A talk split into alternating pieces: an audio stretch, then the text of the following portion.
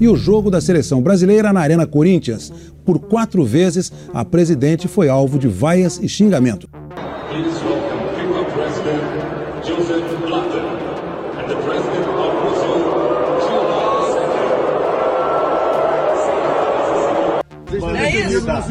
É isso que vocês defendem. Sai daí, ô bandido, quebrou o país. Ah, é, fui eu, é. Tá Também. ótimo. A senhora também, né? Ah, é.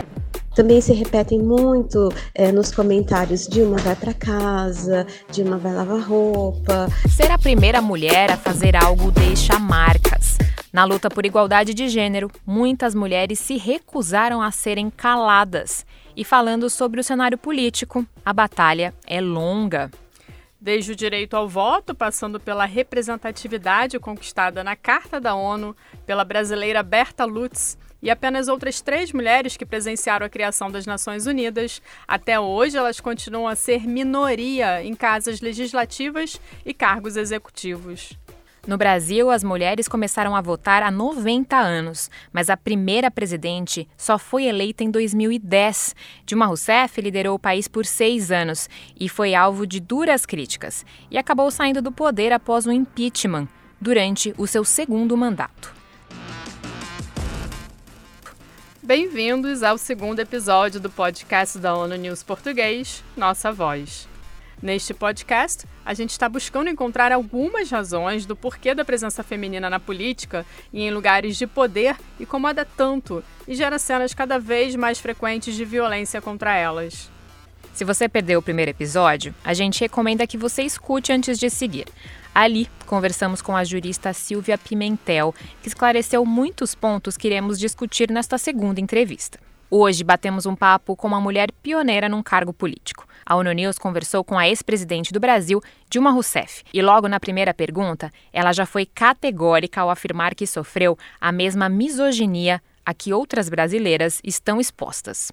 Olha, eu sofri os preconceitos impostos pela misoginia a todas as mulheres brasileiras que ousam lutar pela igualdade do meu país, ou, ou, lutar contra toda a exploração, toda a trajetória de exploração que começa é, no Brasil é, com a escravidão, né? e passa por todo um processo que chega nos dias atuais. Então, lutar, assumir funções de poder e exercer atividades fora daquelas do mundo privado, aquelas do, atividades domésticas que, que historicamente são atribuídas à mulher pelo patriarcado, sempre traz ações contrárias, né? ações que eu chamo misóginas.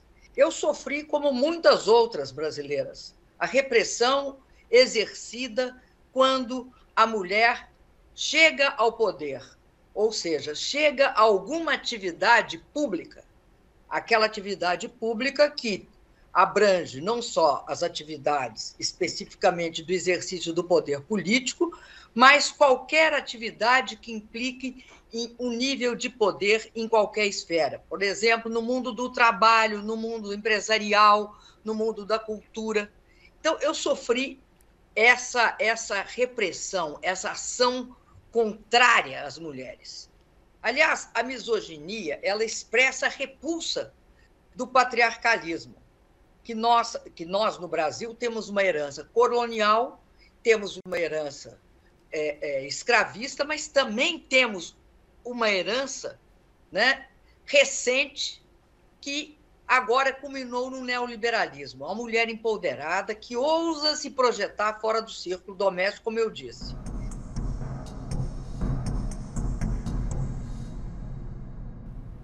E uma das armas é a redução da mulher de uma forma é, violenta, uma, uma redução que implica com um padrão de violência que é aquele padrão da direita neoliberal em todo o mundo, de acordo com o qual todos que divergirem devem ser tratados, não como adversários, mas como inimigos a serem destruídos, a serem esmagados.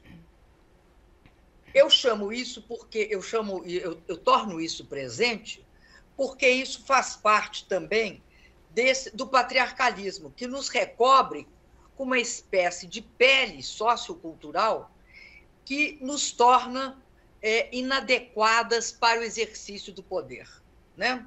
Porque seríamos as mulheres subjetivas contra a objetividade dos homens. Eu não sei, inclusive, o que, que são esses conceitos. Eles se tornam bastante obscuros quando olhados é, pelo, por qualquer padrão que leve em conta a história.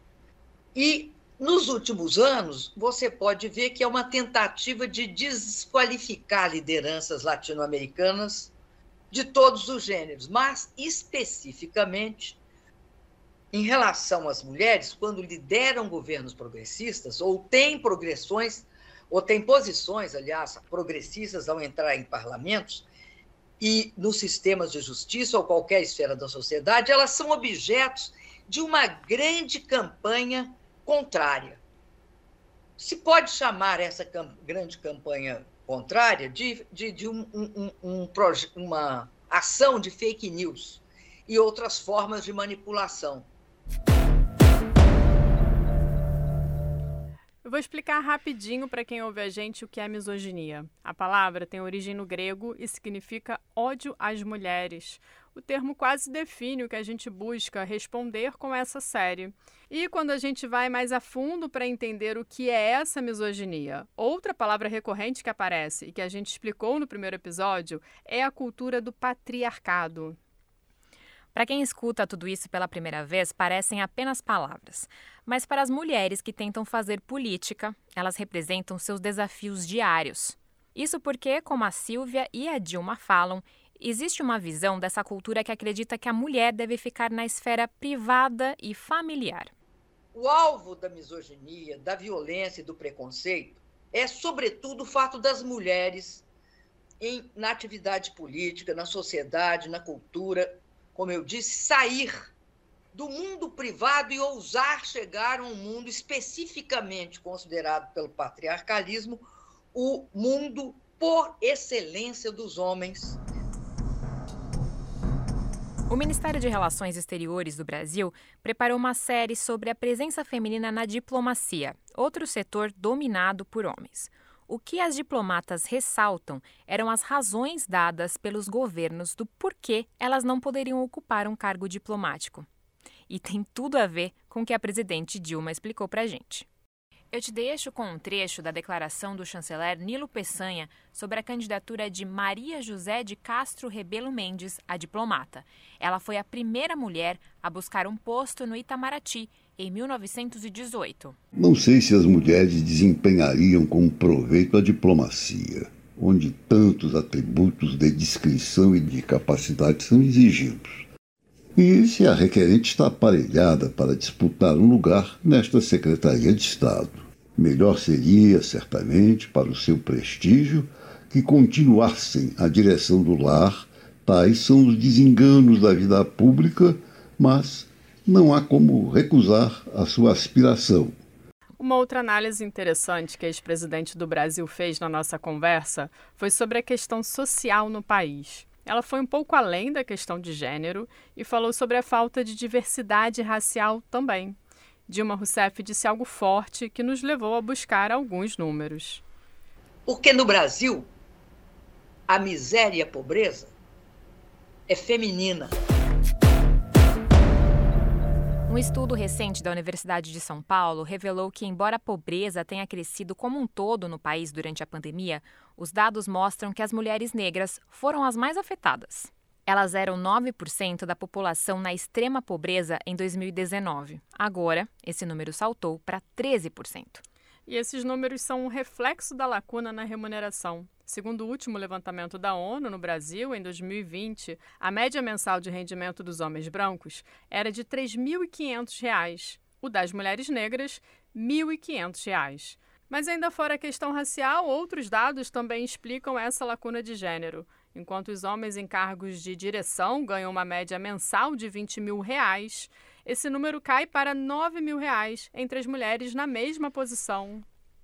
E tudo isso contribui para que as mulheres não consigam progredir socialmente e, consequentemente, fiquem fora dos espaços de poder. E por isso, nos últimos anos, em alguns estados, cada vez mais mulheres negras têm se candidatado, trazendo essa questão da exclusão de gênero e de raça nos espaços de decisão política. Um desses casos a gente já citou aqui, que foi da vereadora Marielle Franco, que ganhou a eleição em 16 e foi assassinada em 18. Mas voltando à presidente Dilma, ela destacou alguns avanços que entende que foram fruto do seu governo. Mas, além disso, ela avalia que foram conquistas dos movimentos feministas. Não há como se fazer política sem começar pelas mulheres. E isso passa por vários eixos. Por exemplo, empoderar as mulheres. Eu acho que uma das coisas importantes que nós fizemos foi empoderar as mulheres no meu governo. Nós não empoderamos as mulheres de uma forma é, é, é, instrumental. Nós consideramos que as lutas das mulheres, as lutas dos movimentos feministas, elas eram, elas, essas lutas são absolutamente é, é, fundamentais e elas marcam o caminho. Então, a conquista das mulheres no meu governo, ela é, é também a conquista dos movimentos de mulheres. E aí, o que nós fizemos? Nós, eu acho que conseguimos avanços históricos. Primeiro, conquistamos mais posição de poder. No meu governo especificamente, muitos dos principais ministérios, por exemplo, Ministério da Casa Civil, que é o ministério mais importante, né? Isso vinha desde o governo do presidente Lula, mas é o ministério mais importante dentre os ministérios, porque é o ministério coordenador do governo. Era exercido por mulher, planejamento era exercido por mulher, meio ambiente foi exercido por mulher, desenvolvimento social e combate à fome, relações institucionais, ou seja, toda ligação com o parlamento, e também entidades como a ANP, a Agência Nacional de Petróleo, a direção da Petrobras, a maior empresa brasileira, entre todas, privadas e públicas, foi exercida por mulher. A direção da Caixa Econômica, o maior banco imobiliário no Brasil. Enfim, você teve um protagonismo que mostrava que as mulheres eram competentes para fazer a gestão pública. As mulheres também mostraram mais protagonismo e aí eu quero te falar que houve políticas muito importantes voltadas para fortalecer a institucionalidade e o reconhecimento do papel da mulher. Nós criamos o primeiro, os primeiros órgãos de, de status ministerial, Secretaria de Políticas para as, para as Mulheres. Um outro ponto de convergência da nossa conversa com a Silvia e a Dilma foram os avanços de algumas frentes fundamentais para viabilizar a presença da mulher na esfera pública. Aqui, falo de pública no sentido mais amplo da palavra, como elas explicam fora do ambiente doméstico, familiar ou íntimo. Elas avaliam que eliminar a violência contra a mulher é um dos pontos fundamentais de empoderamento. Nós priorizamos uma questão que é crucial quando se trata de empoderar a mulher, que é combater a violência contra a mulher. Não se pode empoderar a mulher se você não combater a violência que recai contra ela por ser mulher. Vinha já da, de uma conquista importante do governo Lula, que foi a, Maria, a Lei Maria da Penha, que criminalizava a violência, inclusive doméstica, contra a mulher. A lei do feminicídio, que foi do meu governo, e que tornou o crime de assassinato de mulheres, não, não como era tratado até então, crime de honra, mas crime hediondo e inafiançável. Né? todas as políticas específicas para tratar a questão do, de, de, dar respaldo para a mulher. Ou seja, para a mulher, aquela vítima de violência ter aonde, para onde, onde recorrer, Casa da Mulher Brasileira, disse que 180. Isso também é, é, é uma herança junto com o governo Lula. O terceiro eixo foi definir políticas sociais que aumentassem autonomia das mulheres. Bolsa Família, 93% das famílias tinham as mulheres como responsável, porque quem cuida do dinheiro familiar é mulher. Além das leis que Dilma explicou que surgiram durante o governo dela, uma das mais recentes, específica sobre violência política contra as mulheres, foi aprovada em 2021. Na nossa conversa com a Silvia, ela cita essa frente da violência como uma das que mais avançaram. E coincidência ou não, foi um momento do país com a liderança feminina, endossando a análise da jurista que mais representatividade é um elemento chave para andar com essas outras pautas feministas. Então, as mulheres, eu quero destacar isso, não é papel só do governo. As mulheres no Brasil fazem por onde? Os movimentos feministas fazem por onde? E eu quero destacar uma coisa muito importante, que foi a garantia da política de igualdade de direitos trabalhistas para as empregadas domésticas. Empregadas domésticas que, na Constituição de 1988, não tiveram seus direitos trabalhistas plenamente reconhecidos. São mais de 5 milhões de empregadas domésticas no Brasil, 92% mulher. E não tinham direitos nenhum.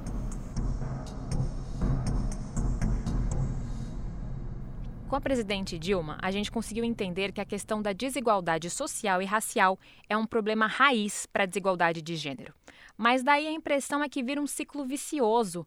O que, que tem que ser resolvido primeiro? E como que a gente faz para progredir com esse cenário? A gente separou só um trechinho do que ela pensa sobre como começar a reduzir essas diferenças. É, é, é, tem uma, um descompasso no Brasil. Nós, mulheres, não temos, não temos e não conseguimos, porque essa é uma questão que envolve a sociedade, não envolve só um governo, nem só é, é, é uma política pública. Ela envolve um movimento na sociedade de representatividade né, principalmente nos parlamentos, nas prefeituras, nos governos de Estado, no Senado e na Câmara Federal. É fundamental que as mulheres percorram esse caminho. Nosso, o nosso país está aquém disso. Nós temos uma representação extremamente precária nos parlamentos. E isso começa das vereadoras. Nesses, nessas últimas eleições, nós vimos vereadoras negras tendo uma grande presença, uma, uma grande presença, não, uma maior presença eleitoral. Até porque no Brasil a população preta e parda ela é majoritária. Né? E ela também é subrepresentada. Então, é, eu, eu acredito que é muito importante também mulheres nas prefeituras. E acho que é, a minha eleição, ela mostrou que as mulheres podem. Elas serão objetos de uma violência misógina? Serão. Elas podem sofrer golpe de Estado? Podem. Mas aí não é só as mulheres que sofrem golpes de Estado no nosso país. Assim como a tortura, as prisões e as mortes, os golpes de Estado também atingem mulheres e homens. É óbvio que a retórica, a linguagem e o uso né, de todo preconceito contra a mulher, ele é extremamente potencializado num, num, num golpe. O golpe utiliza uma coisa que é a, uma das mais importantes questões ligadas ao mundo da política e, da, e a sociedade, que é a linguagem, a linguagem do preconceito. O golpe usou a linguagem do preconceito sexual mais de um ano após o início do seu segundo mandato, a votação para o impeachment de Dilma tomou conta do noticiário no Brasil.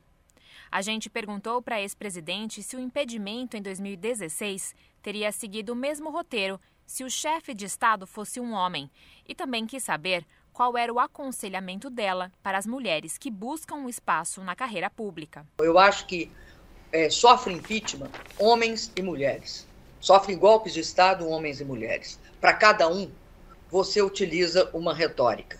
No Brasil, né, é, é, já usaram várias retóricas para, contra homens. Mas eu acho que as mulheres que querem entrar no política, as mulheres precisam se conhecer, conhecer suas histórias, conhecer a história de suas lutas, a história dos movimentos, para daí retirar força.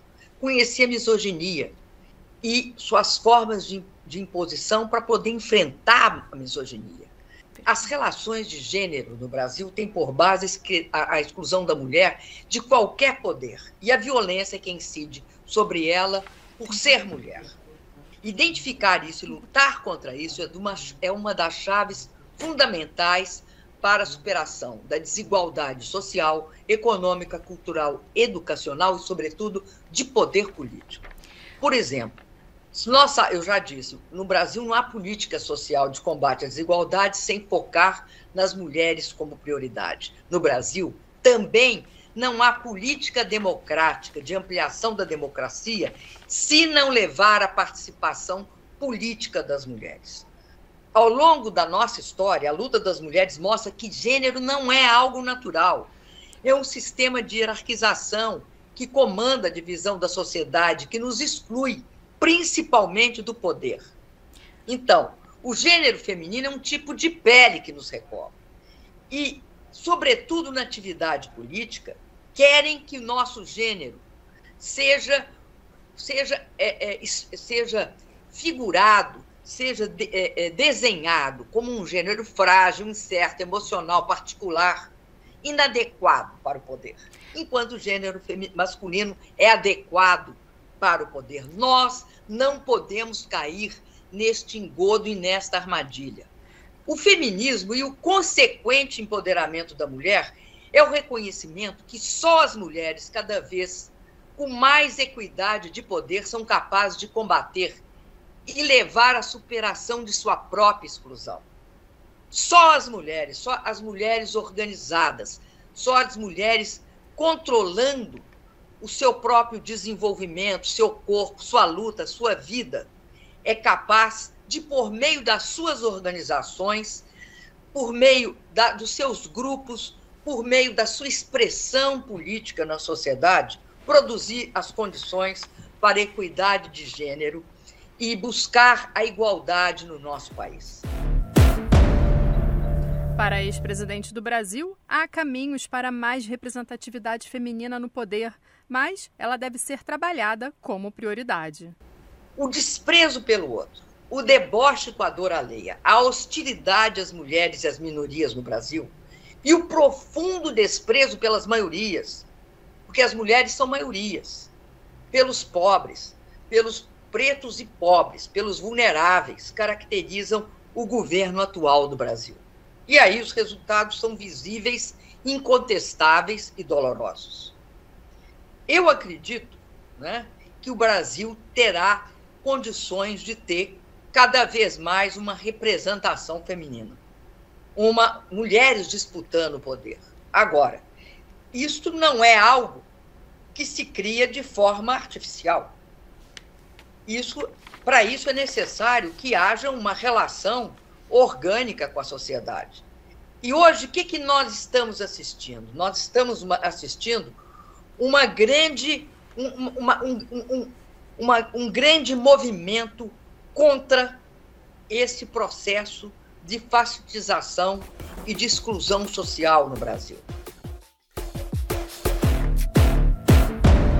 E eu repito, se não há política social, não há política de redução de desigualdade sem focar nas mulheres, não há democracia política no Brasil sem empoderar as mulheres. E no próximo episódio, a gente te conta como foi a conversa da nossa editora-chefe, Mônica Grayley, com a ex-presidente da Assembleia Geral da ONU, Maria Fernanda Espinosa. Nos 77 anos da organização, ela completa o grupo de apenas quatro mulheres que ocuparam a liderança do principal órgão deliberativo das Nações Unidas. A palavra para resumir a entrevista com ela é esperança, mas a gente te conta mais no próximo episódio. A gente se despede por aqui com uma mensagem de Maria Fernanda. Até breve. Los gabinetes están mayoritariamente compuestos por, hombres, ministros, eh, por eso hay que seguir trabajando. Los obstáculos son muchos, eh, los estereotipos, eh, muchas veces las barreras formales y jurídicas, el rol de los medios de comunicación. Eh, las redes sociales que muchas veces pues son, tienen una, una gran eh, perversidad de reproducir los estereotipos y para las mujeres es doblemente difícil.